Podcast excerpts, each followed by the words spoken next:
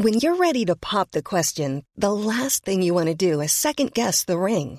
At Bluenile.com, you can design a one of a kind ring with the ease and convenience of shopping online. Choose your diamond and setting. When you find the one, you'll get it delivered right to your door. Go to Bluenile.com and use promo code LISTEN to get $50 off your purchase of $500 or more. That's code LISTEN at Bluenile.com for $50 off your purchase. Bluenile.com code LISTEN. Soit.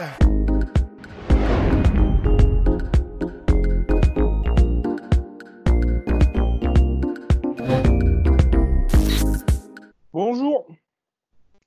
Bonjour. Bonjour à toutes et à tous. Bonjour à toutes et à tous. Ça va Guillaume? Et bienvenue dans le podcast Assureur. Très bien, et vous, Rust Podcast naturel as fuck.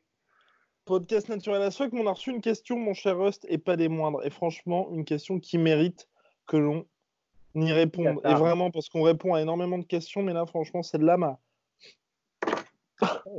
Oh Ça l'a même touché en plein cœur Oh boy, elle t'a chamboulé.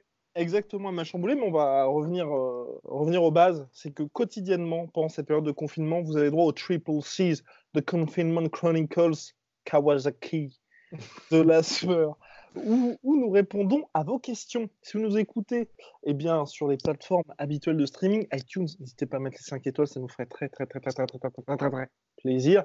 Euh, Spotify, Podcast Addict, Stitcher. Cloud. Exactement, merci mon cher host. Ou SoundCloud, vous pouvez télécharger gratuitement le podcast et légalement surtout. Et bah, vous nous envoyez un mail podcast.lasseur.com ou alors un petit message sur Instagram @lasseur. On met un petit peu de temps pour répondre, mais on répond à vos questions ou sinon en commentaire. Bien, on a reçu une question. Donc, mon cher host, de Mehdi. Salut la heureusement que vous êtes là en ce moment, vous gérez. Petite question pour les Triple C's. Comment est né la sueur? Racon- Racontez-nous l'histoire. Waouh Voilà, et il termine par See you soon, boys. Romero Boys. Eh See oui, you soon. Ah, quelle histoire. Quelle Waouh. histoire. Ouais. Bref, donc euh, nous étions avec Rust à Lyon, si je me rappelle bien, et c'était juste avant d'aller à l'exposition universelle à Milan qu'il y a eu euh, cette fameuse proposition de dire d'écrire sur le MMA. Parce que c'est vrai, et nous étions donc en 2015, août 2015 pour être précis, mon cher Rust. Ouais, et euh, c'était lors de l'ex... Je sais pas si tu viens de le dire ou pas, dans le d'Expo universel. Exactement. parce que, non, parce que ouais, c'est... mon cerveau a fait un... Ok.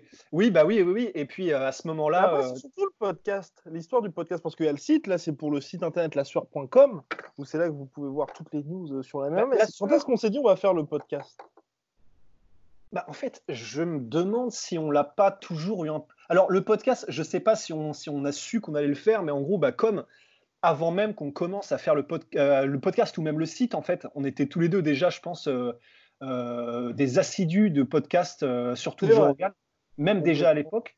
Et déjà, on aimait beaucoup ce concept, en fait, de ne rien couper et simplement, bah, ce que tu vois, c'est comme ça que les personnes sont en réalité. Complètement. Et je ne sais pas si à ce moment-là, on s'était dit, bah, on va peut-être faire ça tu sais, sur du MMA. Mais en tout cas, voilà, ça, ça a dû commencer à germer à ce moment-là. Parce que quand on a commencé le site, je crois qu'on n'a pas mis longtemps avant de commencer à faire des petits podcasts comme ça pour, pour, pour voir, pour rigoler, hein, il me semble. Complètement, c'est vrai. Donc, vrai, euh, vrai. ça a toujours été un peu un package, en fait. Mm, The full package. Donc euh, voilà, donc voilà un peu. Et d'ailleurs, oui, c'est pour ça, oui, les, les podcasts la soirée sont des podcasts. C'est pour ça que nous ne mettons pas de vidéo, nous ne coupons pas. Quand on coupe, c'est quand on fait, bah, c'est dans la section, je crois, docu ou quelque chose comme ça. Ouais, ouais, Là, voilà. c'est un, un petit peu plus travaillé. Voilà, mon cher Rust. Ouais. Et puis voilà, de fil en aiguille, euh, Bah, ça a pris un semblant d'ampleur, quoi. ouais, ouais, ouais. Bah, au moins, ce qui est bien, en fait, et ce qu'on se dit toujours, c'est que même si, pour l'instant, ça, bon, on verra, hein, ça se trouve, ça n'explosera pas, mais pour l'instant, même si ça ne grimpe pas de ouf, en fait, ce qui nous plaît le plus surtout, c'est que euh, les gens qui écoutent le podcast sont tellement dans le même état d'esprit, dans le même délire et investis qu'en fait, c'est un truc de ouf. Les gens qu'on a rencontrés, même dans la rue euh, random, sont tellement cool. Et les, en gros, bah, les commentaires, euh, bah ouais, c'est je sais pas, c'est, ça fait vraiment communauté euh, du podcast La Sueur. Et donc, en fait, vu que c'est des gens qui sont vraiment, vraiment dedans, dans le délire et qui ne sont, pas, qui sont pas là en dilettante, qui sont vraiment dans le même délire que nous, en vrai, euh, même si on devait s'arrêter là, ça aurait été vraiment une expérience, euh, de ouf, quoi. Une expérience parfaite. Hein. Vous avez bien raison, mon cher Rust. Question de Widzi Noma 59. Salut la team, pourquoi vous ne faites pas de live Insta avec des combattants français ou entraîneurs français ou spécialistes du MMA Ce serait cool et bien pour nous fans de ce sport, mais je pense que vous avez beaucoup de boulot en ce moment. Force à vous. Bah, euh, bah comme on fait déjà des vidéos quotidiennes. Ouais, ça, ça remplace un peu ou prou. Enfin, ouais, c'est ça. Complètement. Et puis surtout que le live Insta, je, J'avoue, j'avoue y avoir pensé, mon cher Rust, mais un, tout le monde en fait en ce moment, donc euh, bah, c'est un petit peu compliqué. Deux, euh, faut que les gens soient hyper, hyper carrés au niveau des horaires, parce qu'on peut pas annoncer un live à 18h si les mecs viennent euh, quelques dizaines de minutes en retard, donc c'est un peu compliqué. Et puis deux, surtout n'oubliez pas que, eh bien, la sueur, nous sommes trois, deux à la rigueur, et on n'est pas au même endroit, donc on pourrait pas du tout faire les podcasts tous ensemble. Donc ce sera un petit peu moins sympa. Je pense. Hein, voilà. Pour moi. Ouais, euh, ouais, ouais, bah ouais. Pour l'instant, c'est vrai que c'est surtout une question d'organisation du fait qu'on se disperse les tâches à effectuer. Et c'est vrai que du coup, on est tellement rarement ensemble et vraiment, et on est sûr qu'on sera ensemble à ce, cette heure-là, ce jour-là, que c'est compliqué de d'une semaine sur l'autre de dire la semaine prochaine, 18h, c'est sûr et certain, on sera là. Complètement. vrai. Alors, euh, autre question, autre question. On a, c'est vrai qu'on a reçu des questions par mail. Alors, question par mail. Wouh Pierre, question de Pierrot, pardon. Question podcast. Salut, un de vos derniers podcasts, vous dites que le vainqueur de Geji Ferguson pourra affronter Connor avant Habib. Habib va sûrement recombattre en septembre, voire octobre, ce qui laisserait 5 à 6 mois au vainqueur de ce combat pour se reposer et refaire un camp. Pourquoi alors dire que le vainqueur affrontera Connor au lieu de combattre Habib pour le titre? Bien évidemment, le vainqueur ne combattra pas Connor cet été avant d'affronter Habib à l'automne. À ce niveau-là, personne ne combat tous les trois mois, surtout pas Tony. C'est bien mal connaître l'UFC, mon cher Pierrot. C'est bien mal connaître l'UFC, malheureusement. Ouais, parce que. Euh, alors, évidemment, ils sont capables, euh, s'il le faut et si les conditions le veulent, d'organiser vraiment, vraiment euh, un turnover très rapide, ça, ça va dépendre, je, j'allais dire, ça va dépendre de, de l'état de dommage dans lequel ressortira le, le, le, le vainqueur, l'état, d'endommagement dans lequel sera le vainqueur de Geji Tony. Mais si par miracle, parce que franchement, ça tiendrait du miracle, il n'en sort pas trop trop endommagé, eh ben, je pense que et l'UFC, qui a donc réservé ces différents endroits pour deux mois les deux prochains mois, et euh, les combattants en eux-mêmes, surtout si c'est contre Connor et qu'ils savent que c'est en gros, euh, ce sera leur payday de, de, leur vie, je pense qu'ils ne verront vraiment pas d'inconvénient à faire un truc euh, deux mois plus tard en fait. Donc, et, c'est juste parce que c'est Connor, parce que je suis d'accord avec Pierrot si ça avait été quelqu'un d'autre, mais là ils auraient tellement à gagner à affronter Connor un mois et demi, deux mois, deux mois et demi plus tard qu'il le ferait sans aucun doute. Évidemment, l'UFC serait chaud parce que ça fait, euh, ça fait du cash, parce que ça fait un combat qui a du drama, parce que ça fait un combat qui a des incidences sur le titre. Euh, Connor revient, ESPN est donc content aussi. Connor est content parce que bah, il combat un Top Contenders et ça lui fait euh, et Top Contender et ça lui fait l'occasion de redevenir challenger numéro 1 pour Khabib si jamais il gagne. Donc en fait, théoriquement, ça n'aurait pas trop de sens parce que c'est vrai que normalement, à ce niveau-là, les combats, c'est plus espacé que ça, mais les conditions aidant, euh, où il va falloir que l'UFC allie des énormes shows, et puis Connor veut combattre, et puis euh, il y a des chances que ça se fasse quand même. Complètement, mon cher Rust. Est-ce que vous avez des problèmes avec la connexion, mon cher Rust? Bah moi non, je, je lag. Euh, un petit peu, un petit peu. Bah alors ça, ça doit, oui, ça doit venir de mon côté. Question de Valentin. Bonjour la soeur, comment allez-vous? Bah, Ça va très bien et toi? Ah bah, Malheureusement, pas de réponse. Un grand merci pour ce que vous faites. Voici mes questions. Pouvez-vous nous parler de vous, votre parcours, vos études, la création de la soirée, etc. Où habitez-vous? Wow, wow, wow, wow, calm down. Il y a vraiment marqué où habitez-vous? Non, ça c'est une blague, j'étais un petit peu. Non, il a fait, etc. Mais bon. Hum, pourquoi pas des vidéos avec des abonnés? Merci d'avance pour votre retour. Belle journée, Valentin. Pour ma part, je préfère garder une part de mystère, une part d'ombre. Ouais, une part de darkness. Complètement. Ouais, ouais, c'est. Ouais, sur le background, euh, c'est mieux, effectivement, je pense, si on garde une, une part de une part d'inconnu. Bah, sur le Cross, t'as pas fait des choses jolies, jolies. Euh, ouais, quand j'étais au Kosovo, tout ça, tout ça. Exactement. Et puis, euh, c'était sur, sur, le background euh, scolaire. ce qu'on peut dire, par contre, ce qu'on peut dire, c'est que nous sommes connus au lycée, euh, Rust et Damso. Voilà. Ouais, c'est vrai. Donc, ça fait. Et, attends, t'avais dit ça la dernière fois, ça fait combien de temps? Ça fait. Donc, c'était 2000... 2007. Donc, ça va faire 13 ans. Ça va faire 13 ans, monsieur.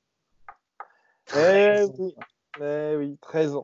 13 ans. Rendez-vous compte, ça vous donne une idée un petit peu de toute l'expérience colossale que nous avons. Bien. Alors, pourquoi pas des vidéos avec des abonnés Prof? Bah, je sais pas. Pour, en fait, je sais pas ce que vous en pensez. Enfin, c'est hyper bien déjà, je trouve, de pouvoir échanger avec les abonnés en question. L'idéal, je pense que ce serait, tu vois, de pouvoir prendre les gens en direct, tu vois, qu'ils puissent poser des questions comme ça. Ça, ce serait, ce serait parfait. En mode télécrochet, comme ce que font les gens sur Discord ou sur, euh, ou sur Twitch. Parce qu'on, je sais pas exactement, on est très très mauvais en tech, mais un jour, rassurez-vous, on arrivera à mettre tout ça en place. Mais après, c'est vrai que faire un podcast avec des abonnés, déjà, quand les gens nous disent, ça fait un peu café du commerce, quand on est un peu vraiment discussion entre potes, je pense qu'avec des abonnés, ça le fera beaucoup plus et là, pour le coup, ceux qui n'aiment pas du tout ce côté-là, bah, détesteront tout simplement le podcast. Ouais, ouais, bah complètement. tout simplement. Puis après, puis en soi, enfin, discussion avec des abonnés, quand on, on fait venir des intervenants, on va dire, qui sont coachs et qu'on connaît ou avec lesquels le courant passe bien, très rapidement, on a une bonne discussion, mais avec quelqu'un qui sait vraiment de quoi il parle. Et c'est vrai que si on discute avec des abonnés ou Bon, bah voilà, hein, chacun a ses avis et tout, mais il y a quelqu'un qui va être fan de tel ou tel mec et tout ça, bah, ça peut. Ouais. Ça peut très vite être compliqué, alors que le côté question comme ça, c'est. Moi, je trouve que c'est un peu le meilleur moyen. Je sais pas ce que vous en pensez, mon cher. Ouais, ouais, ouais, ouais, non. Complètement. En fait, c'est vrai que pour l'instant, on préfère mettre l'accent plutôt bah, pour ce qui est des interviews et, même avec les combattants, même avec euh, les personnalités qu'on rencontre dans le monde du MMA, c'est vrai qu'on ne fait pas tellement en fait de discussion, débat pour l'instant parce que parce que euh, les, formats podcast, on va, ça va venir même avec des combattants, même avec euh, des entraîneurs et tout ça. Et là, là, ça va être vraiment vraiment stylé. Et, et, donc on va d'abord commencer par faire des formats podcast un peu plus libres au niveau des sujets, au niveau de, de, de la manière, du, de la dynamique en fait. Et mhm. une fois qu'on aura fait ça, bah, on aura déjà une on aura déjà, comment dire, un, aperçu de ce que ça peut donner, de est-ce que déjà, est-ce que nous-mêmes, on peut faire un truc comme ça? Parce qu'on est très à l'aise ensemble parce qu'on se connaît, mais c'est vrai que est-ce que ça marchera avec euh, une personnalité avec laquelle on n'est pas forcément familière euh, C'est pas si évident. Donc déjà, dans un premier temps, on va préférer probablement mettre l'accent, hein, enfin, tu me dis si tu es d'accord, tu vois, mais sur ce genre de format avec d'abord des personnalités du monde du MMA. Comme ça, en plus, bah, tout le monde a des trucs à en apprendre et tout ça. Et euh, plutôt que des discussions pour l'instant entre nous euh, sur ce format-là avec des, gens qu'on ne connaîtrait pas encore. Exactement. Et puis aussi, le côté euh, comment discussion avec abonnés, moi j'aurais aucun problème avec ça si les abonnés peuvent être entre guillemets des intervenants. Voilà, parce que je trouve qu'on se suffit déjà entre guillemets à nous-mêmes parce qu'on est trois. S'il y a une quatrième personne comme ça qui vient et qui n'a pas, je sais pas moi, une expertise, s'il y a un abonné qui est le mec qui est préparateur physique ou un truc comme ça, bah là ça apporte vraiment quelque chose. Alors que si c'est un, Déjà qu'à 3 comme nous, euh, de temps en temps, ça énerve les gens. Imaginez 4. Oh là là. Ouais. Quelle horreur. Donc, euh, donc ou sinon, ouais. Donc voilà. Pour, pour le moment, en tout cas, ce sera comme ça. Et puis, euh, ouais. on verra, de, de, quoi l'avenir sera fait, mon cher Rost. Question de où? Eh bien, nous avons quelqu'un de très mystérieux. R.A.Otero Bonjour la soirée, merci pour les triple six. Question à votre avis, combien faudrait-il d'Henri Cerudo pour vaincre un Francis Ngannou dans un octogone je, pense que je pense que 3 Cerudo ne ferait pas le poids face à un Ngannou en forme, mais qu'à partir de 4, je crois que les Cerudo commencent à être assez nombreux pour mettre en place des soumissions de groupe. Même s'il y a fort à parier qu'un des Cerudo se ferait nécessairement one shot au début du combat. D'autre part, un D'autre part, Amanda Nunes est tellement impressionnante. Pensez-vous qu'un combat contre un fighter UFC classé entre top 15 et top 20 en flyweight homme pourrait être compétitif amicalement? Bon, alors on va commencer par les Cerudo. Combien de Cerudo, Francis Alors, déjà, c'est des pures questions. Alors, j'étais en train. Hein. Et mais alors le problème, c'est que, alors déjà, on peut commencer par dire, euh, il y, a une vidéo que, alors, là, par contre, je pense qu'elle a dû être takedown depuis le temps, je sais pas, qui était euh, mortelle sur YouTube, où en gros Joe Rogan était dans un podcast avec euh, des potes à lui, qui visiblement n'avaient pas une, très grosse expérience en fait des combattants du monde des sports de combat. Et il parlait de Rampage Jackson. Et en gros, il y a un des potes de Joe Rogan qui disait Hey Joe, est-ce que tu peux imaginer un podcast ou en gros une émission de télé réalité où ce serait, on accroche des billets de 1000 dollars dans le dos de Rampage Jackson et puis on met des, gens normaux pour essayer de lui piquer, tu vois. Et en gros, ça a énervé, ça a énervé Joe Rogan, ça a vraiment vénère. Il a fait, mais en fait, je crois que tu te rends pas compte là.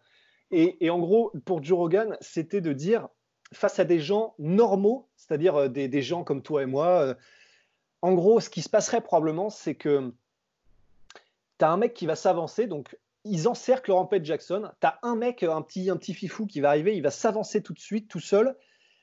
Rampage va connecter.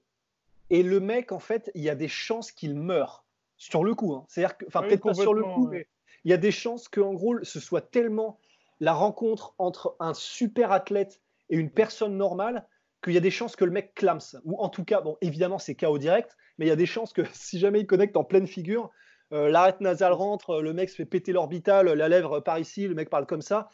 Et à partir de ce moment-là, en fait, les autres gens vont être en mode Ah. Et en gros, euh, pour que quelqu'un avance, ça va vraiment prendre des couilles, tu vois. Et du coup, alors là, ce ne sont pas des gens normaux. Euh, oui. C'est Henri Cerudo, donc c'est un Triple C, c'est un double champion UFC, champion de lutte en plus de ça. Olympique. Olympique, mais alors, euh, là, c'est hypothétique, mais j'étais en train d'imaginer le combat et je me suis dit, en fait, c'est.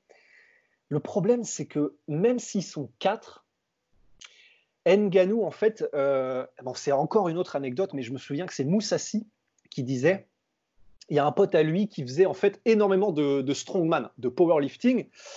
Et euh, à un moment donné, il est venu dans une classe de, de JJB, de jiu-jitsu brésilien. Et euh, il a commencé à taquiner gentiment, tu vois, en disant euh, Ah, mais moi je pense pas que ça marcherait, les clés de bras, tout ça, contre moi. Et du coup, le prof est venu, il fait Bah vas-y, on peut essayer et tout. Et donc c'était un strongman, il faisait, voilà, il faisait facile 110 kilos, d'après ce que je me souviens de ce que disait Boussassi. Et le prof de BJJ, c'était un gars qui apparemment faisait genre 75-80. Et le mec était tellement fort qu'en gros, quand le mec lui prenait le bras pour faire la clé, le mec revenait comme ça. En fait, il pouvait revenir tout seul, genre le piston, tu vois. Et alors que le gars était à fond en train d'essayer de machiner la clé et tout. Et donc, je me dis, pour des gars qui ont une force naturelle comme ça, qui sont euh, vraiment, tu vois, là on peut utiliser le terme des forces de la nature. Ah oui. Et eh ben, ce qu'est Francis. ce qui est Francis, personne ne le nie, tu vois. Et eh ben, contre une force de la nature comme Francis Nganou, je pense que des Henri Cerudo, ça ne serait pas assez, ça pèserait pas assez lourd je pense que 4 Henri Cerudo ne pèseraient pas assez lourd parce que tu vois, je sais pas comment ils font. Est-ce qu'ils font comme dans Matrix 2, tu vois, Reloaded, où ils se jettent tous dessus pour faire une montagne? Et dans ces cas-là, et même s'ils font ça à 4, je me dis, Nganou peut faire ce que Neo fait, c'est-à-dire, pas, il les éclate, tu vois. Parce qu'en en fait, je m'explique, euh, je pense que Nganou, même s'ils sont d'Henri Cerudo, un sur chaque bras, je pense que il est capable, je pense, de faire, de faire ça.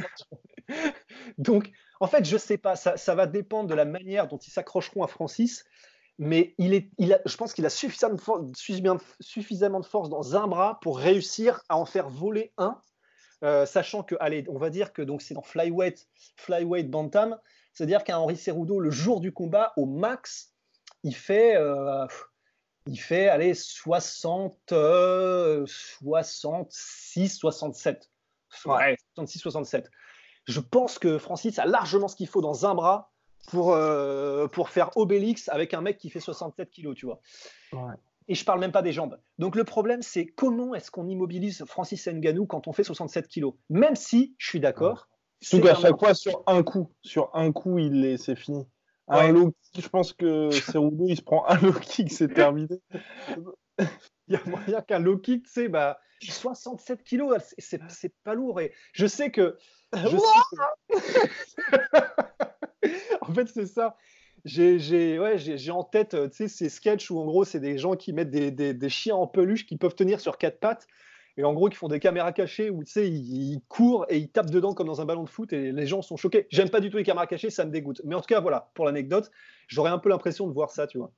Donc, parce que n'oublions pas qu'aux yeux de Francis, euh, Henri Serrudo est un enfant quand même.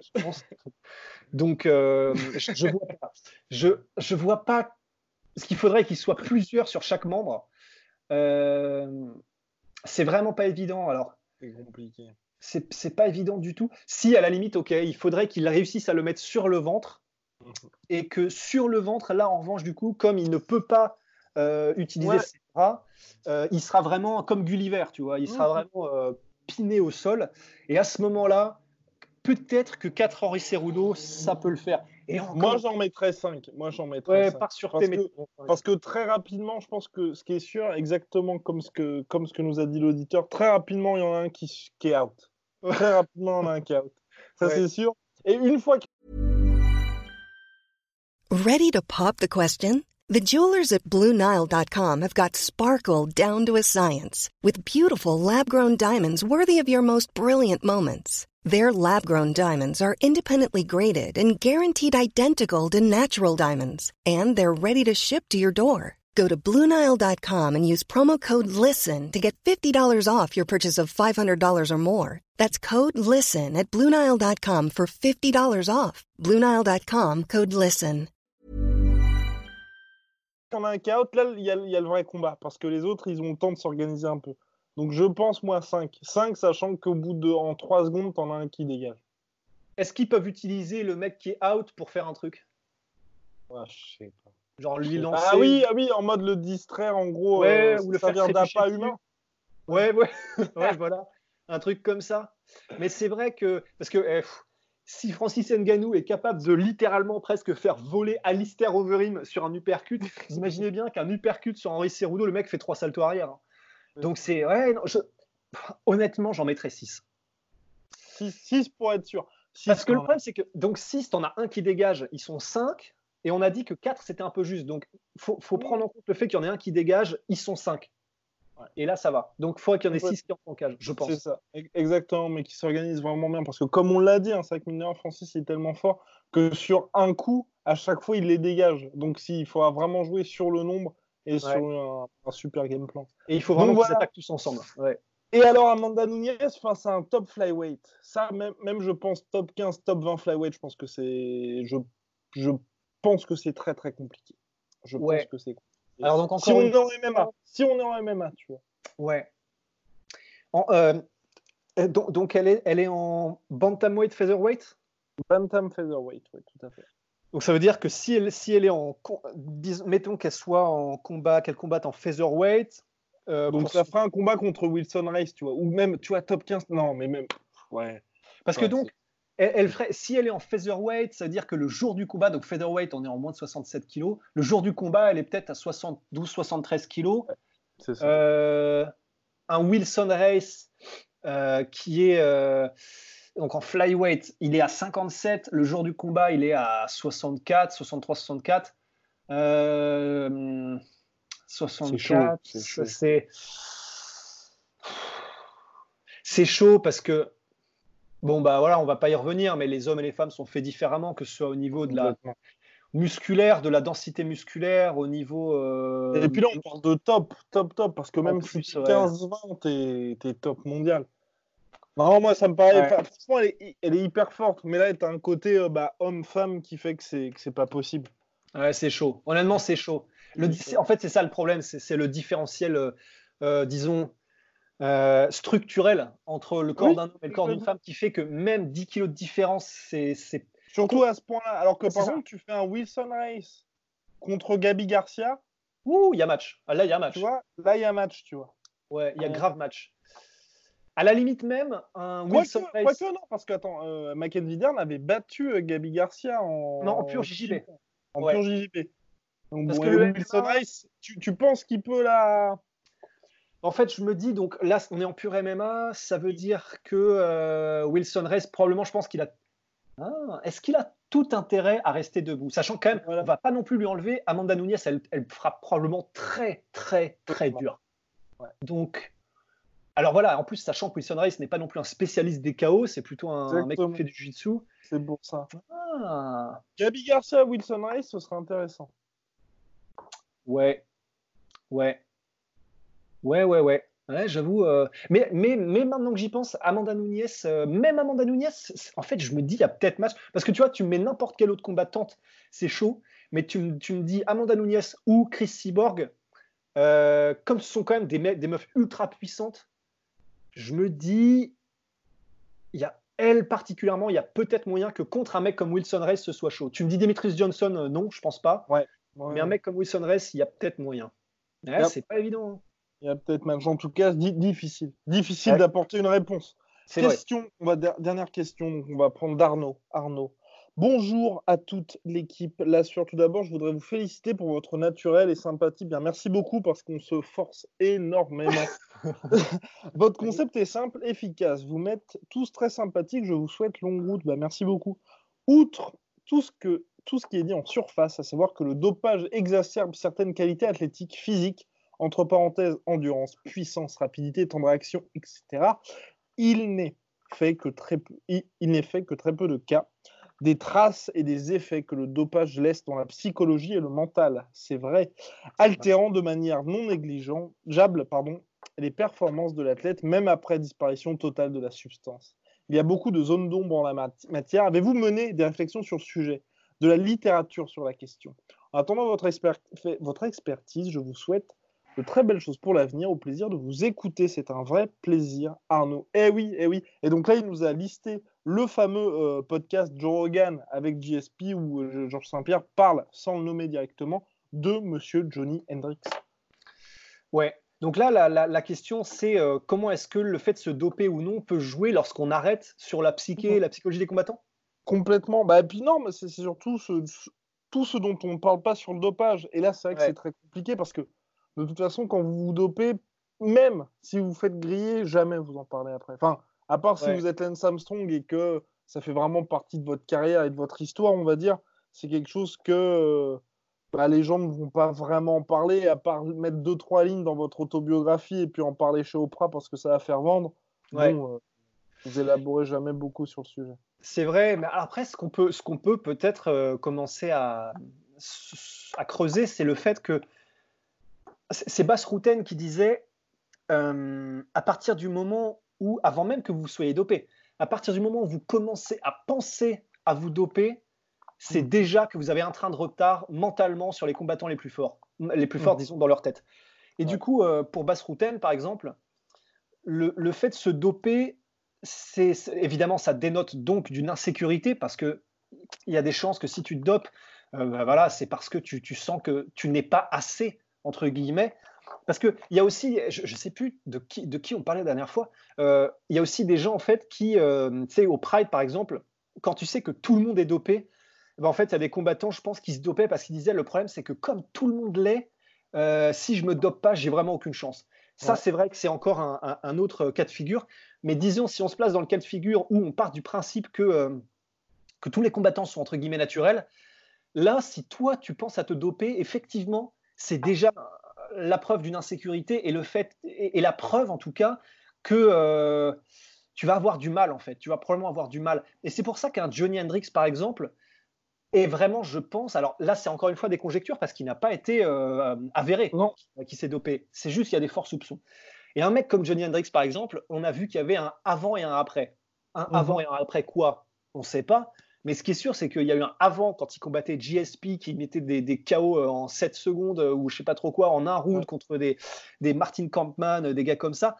Et eh ben, il y a ce Johnny Hendrix là qui clairement le mec c'est un juggernaut, c'est-à-dire qu'il entre dans la cage, il a aucun doute sur le fait qu'il va t'arracher la tête, il t'arrache la tête, il repart chez lui tranquille. Et il y a eu un après, je, je me souviens plus après quoi, après quel combat. Ah, Winners, les, les, deux combats contre Robbie Lawler, je pense, ont quand même laissé des traces. Ouais, ouais déjà, il y a eu ça. Il y a eu Robbie Lawler, après, il y a eu probablement Lusada, il faudrait retracer un peu. Oui, bah, c'était exactement le même timing. C'était le même ah, timing. Tu as eu les deux combats contre Robbie Lawler, ensuite Lusada est arrivé. Et à partir de là, mm. et à partir de là, c'était chaud. Et moi, c'est ça, parce qu'il y a énormément de mental, parce que c'est vrai, quand on regarde tous les combattants qui se chargeaient avant, avant l'USADA, et quand je dis chargés, chargés ou qui prenaient, on va dire, des produits qui sont interdits depuis, donc je pense notamment Dan Anderson, Alistair Overeem, euh, Victor Belfort et, euh, et par exemple Johnny Hendricks, ceux qu'on plongé, c'est des ou Antonio Silva, ceux qu'on plongé, c'est les mecs qui, donc euh, notamment, tu vois là en tête, moi, tu vois, j'ai Antonio Silva et Victor Belfort, les mecs où tu sais que mentalement, tu brises quelque chose à partir du moment où ils ont plus ça. Parce que tu avais ce côté, bah, Antonio Silva, s'il n'a pas de TRT, bah, il est malade. Donc, euh, il bah, lui, pour le coup, c'est vraiment une condition. Euh, Exactement. Il, ouais, il peut plus être au top. Et Victor Belfort, bah, tu avais tout cette espèce de mystique qui avait été créé autour de TRT Belfort. Et je pense que même lui en avait pris conscience de ça. Ah, même physiquement, même physiquement, il était, il avait jamais été autant en forme à 38 piges que toutes ces années, même quand il était dans son prime, dans son top top physique, quand il avait explosé Vanderlei Silva à 20 piges ou je sais pas trop quel âge, il n'était pas comme ça. Donc pour lui, je pense qu'en se regardant dans le miroir, tu vois tes muscles s'atrophier et tout, tu te dis bah c'est, ça va plus être ta même. Alors que Dan Anderson, qui était aussi sous TRT, et Alistair Overeem, qui était bah, Uberim justement, eux, Uberim, il a adopté un nouveau style parce qu'il était bah, je ne suis plus invincible physiquement, donc je suis obligé de travailler sur mes qualités. Donc c'était un côté positif. Et puis, et puis Endo, bah, tu as toujours la edge bomb. Donc c'est deux trucs où mentalement, pour moi, tu n'avais rien qui était brisé dans le sens où tu leur enlevais pas un petit peu cette armure d'invincibilité. Ouais, ouais, non, complètement. C'est vrai qu'en fait, le, moment. Euh, en plus, c'est vrai que.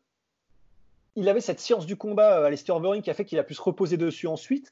Dan Anderson, c'est un mec de toute façon, même à, même à 70 piges, probablement, euh, s'il te touche, euh, il te couche.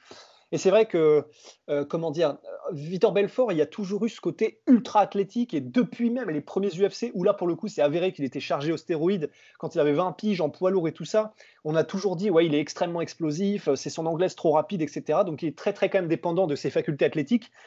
Et pour un mec qui est vraiment dépendant de ses facultés athlétiques, c'est vrai que quand euh, un jour tu ressembles à, euh, tu, ressembles à un acteur porno, tu ressembles à un Navy et euh, littéralement, le lendemain, tu te réveilles et tu ressembles, tu sais, aux petites girafes plastiques qui font quick quick quand tu les presses là.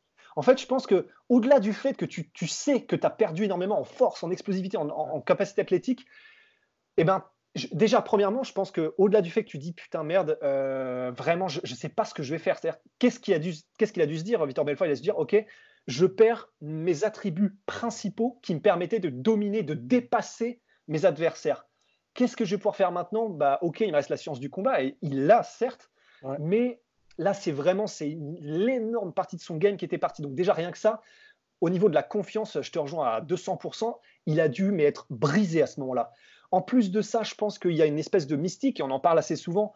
On ne sait pas parce que c'est pas baqué par des études, mais il quand même et que ce soit lié à vraiment un, phénomène physique euh, ou à quelque chose de psychologique, visiblement, quand tu prends plus de, produits dopants, ton menton n'est plus le même.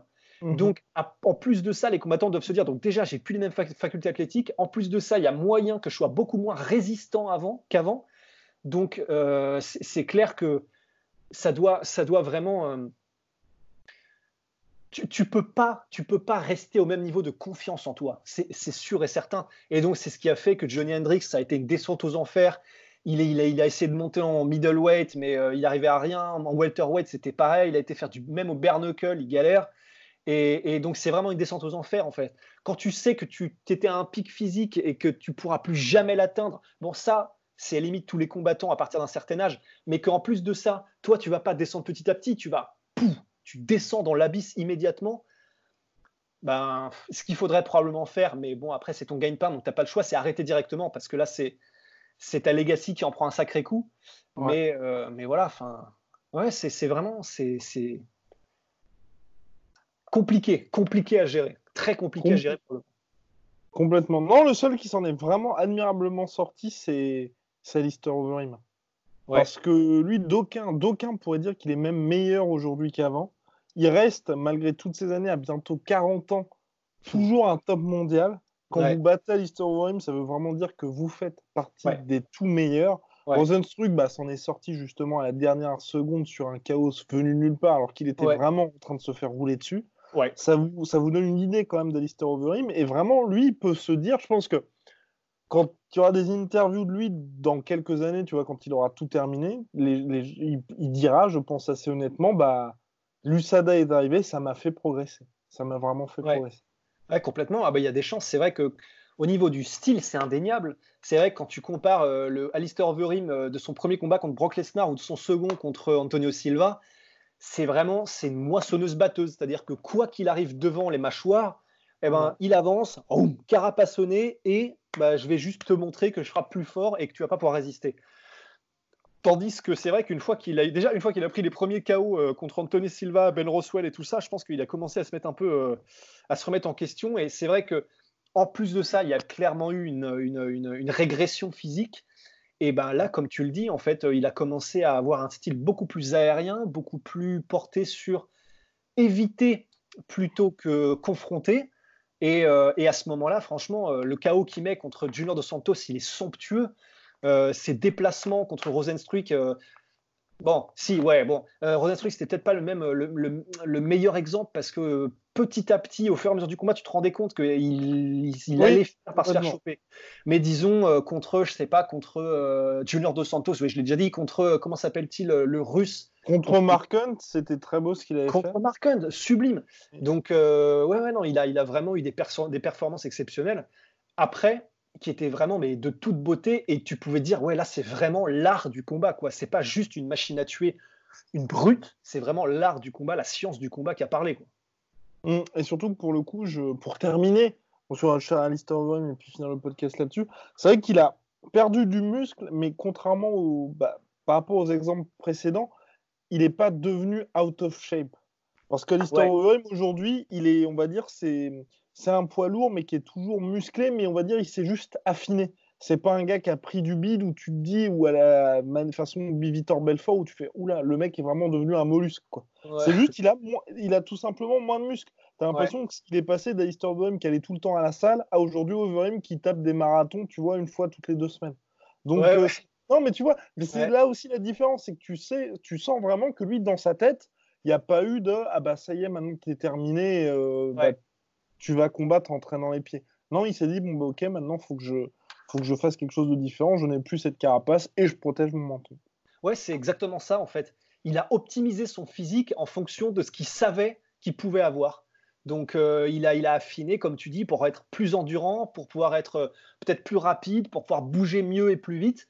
Donc, euh, ouais, ouais, non, c'est exactement ça. Il a, il a, son physique a évolué énormément au cours de sa carrière, mais euh, là, la dernière version de Alistair Overeem, c'est ouais, une version euh, optimisée pour les marathons et parce qu'il garde sa puissance hein, quand même, on l'a vu, et pour simplement pour le mouvement, pour se faire choper moins facilement, carrément. Mm. Et si seulement, si seulement notre cher Alistair avait eu un menton. Franchement. Je suis tellement, moi, c'est vraiment le. Bah, je, vais le dire, hein, c'est un des drames de ma vie, mon cher Ouais, mais d'un autre côté, s'il avait eu un menton, il aurait jamais combattu comme ça. Oui, mais alors sous réserve, sous réserve, voilà, s'il avait eu un menton, mais euh, tout en gardant ces enseignements-là, d'aller de gym en gym, de prendre toujours ce savoir aux quatre coins de la planète, et voilà, parce que franchement, c'est il y a tellement de combats où, justement tu dis, bah, par exemple celui contre Rosenstruck, où en soi tu, mm. il, prend le KO à quoi? À 3 secondes de la fin, 4 secondes de la fin? Contre, contre, même contre Stipe Miocic, où en soi, bon bah ok, il se fait exploser en ground and pound sur la fin, mais il met quand même knockdown Stipe Miocic. tellement de combats, tellement. Et puis même les combats contre justement Ben Roswell et Antonio Silva, ou. Euh, Travis Brown. Travis Brown, voilà. voilà ces combats où tu il n'y a pas photo quand tu regardes les deux combattants. quand tu regardes le combat, c'est juste qu'il est un petit peu trop sûr de lui, il se fait choper, sauf qu'Alistair Overeem, quand il se fait choper, tu es sûr qu'il n'y a pas de retour. bah c'est ça. Et c'est vrai que c'est ça qui est le plus frustrant, c'est que on, on lui demanderait même pas d'avoir un menton à la Roy Nelson, parce qu'en fait, tu as raison, il, suffirait juste d'avoir un menton normal, entre guillemets, en fait. Parce que s'il avait eu un menton normal, eh ben, il aurait probablement fait la même chose qu'il a fait, euh, c'est-à-dire aller de Jim en Jean, comme tu le disais, euh, être un peu ce, ce ronin euh, de, de l'apprentissage. Et du coup, bah, il suffirait juste que, voilà, un peu, je sais pas, ça pourrait être qui Ça pourrait être un, un Steven Thompson, un Adesanya, un mec, tu sens qu'il a un bon menton. Bon, tu sens qu'il peut aussi se faire mettre knockdown et tu sens que c'est pas non plus Mark Hunt. Mais voilà, un menton suffisant pour que, exactement comme tu viens de le dire, des performances comme Travis Brown, Ben Roswell ou euh, des trucs comme ça, eh ben, il aurait survécu quoi, et il aurait gagné. C'est vrai que ça c'est. c'est, je suis bien d'accord avec vous parce que mine avec Alistair Overeem, hein, on n'est on n'est pas passé loin d'avoir un bah, le plus grand de tous les ah, temps. Ah bah c'est clair, un goat, on peut le dire. Hein. Mm. Avec un bon menton, Alistair Overeem, c'est le goat. Parce que ça, entre sa dure, enfin sa durée de vie. c'est XP. Euh, bref, entre sa sa durabilité, euh, non, euh, non, pas, pas, en sens son, son expérience, son expérience voilà, complètement dingue, parce qu'il a combattu au Pride. Enfin, il y a personne, personne pour moi là de, de mémoire là, à part Hollister, à, à part Alistair Overeem, qui a eu cette expérience, cette expérience en kickboxing a combattu au, Pride et qui est aujourd'hui encore top mondial. Et quand je dis top mondial, c'est UFC bien sûr, mais où vous savez que le top 10, le aujourd'hui le top 5 c'est chaud pour lui, mais le reste, les gars ils disent il oh, faut que j'aille affronter Il n'y a personne, il y a personne qui a réussi à faire ça. Donc, euh, tout, même si on adore Crocop, Crocop aujourd'hui, voilà, c'est, on c'est pas sûr qu'il pourrait faire le top 10 UFC, quoi. Donc, ouais, non, c'est, c'est, c'est, c'est assez frustrant parce qu'effectivement, il est tellement complet. Il est très bon au sol, il est ultra dangereux au sol, il est bon en lutte, il est vraiment compliqué à mettre au sol. Il est bon bah en striking, on n'a même pas besoin de le dire. En transition, il est bon aussi, il a une compréhension du MMA qui est instinctive. Donc voilà, il sait tout faire, bon, pas à la perfection, mais il, sait tout faire extrêmement bien. Il est puissant, il fait mal, il est intelligent. Euh, voilà, il, il, est endurant. C'est, il a juste ce, ce menton. Quoi. Terrible, terrible, terrible. Mais bon, mais bon, voilà, c'est la pénitence d'Alistair. Ah, on va refaire le match. Exactement, on refait le match. Bien, à mon cher Rust, big shout out, comme d'hab, à my, sweet protein. Exactement, avec le code la sueur, moins 38% ou moins 40%, je ne sais plus. Mille excuses, en tout cas, voilà. Vous tapez le code la sueur sur MyProtein et vous aurez au minimum moins 38%, peu importe le moment de l'année. Et en ce moment, c'est sûrement moins 40. À très vite. Au revoir Guillaume et bonne soirée. Soit.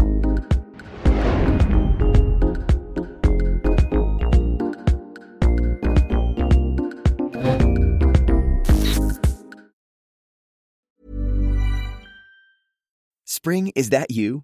Warmer temps mean new Albert styles. Meet the new Superlight collection, the lightest ever shoes from Allbirds, now in fresh colors. These must have travel shoes have a lighter than air feel and barely there fit that made them the most packable shoes ever. Plus, they're comfy right out of the box. That means more comfort and less baggage. Experience how Allbirds is redefining comfort. Visit allbirds.com and use code SUPER24 for a free pair of socks with a purchase of $48 or more. That's A L L B I R D S.com, code SUPER24. Et voilà, c'est la fin de votre épisode du podcast La Sœur. Si ça vous a plu, n'hésitez pas à nous mettre les 5 étoiles sur Apple Podcast ou sur Spotify. Vous pouvez aussi nous laisser un petit commentaire, ça nous aidera beaucoup. Et si vous voulez aller plus loin avec nous, vous tapez La Sueur sur toutes les plateformes ou sur les réseaux sociaux, vous nous trouverez. Et là, vous nous écoutez très certainement en audio. On est aussi en vidéo sur YouTube, mais également sur Snapchat. Là encore, vous tapez la et on sera là. Merci de votre fidélité et à très vite pour de nouvelles aventures.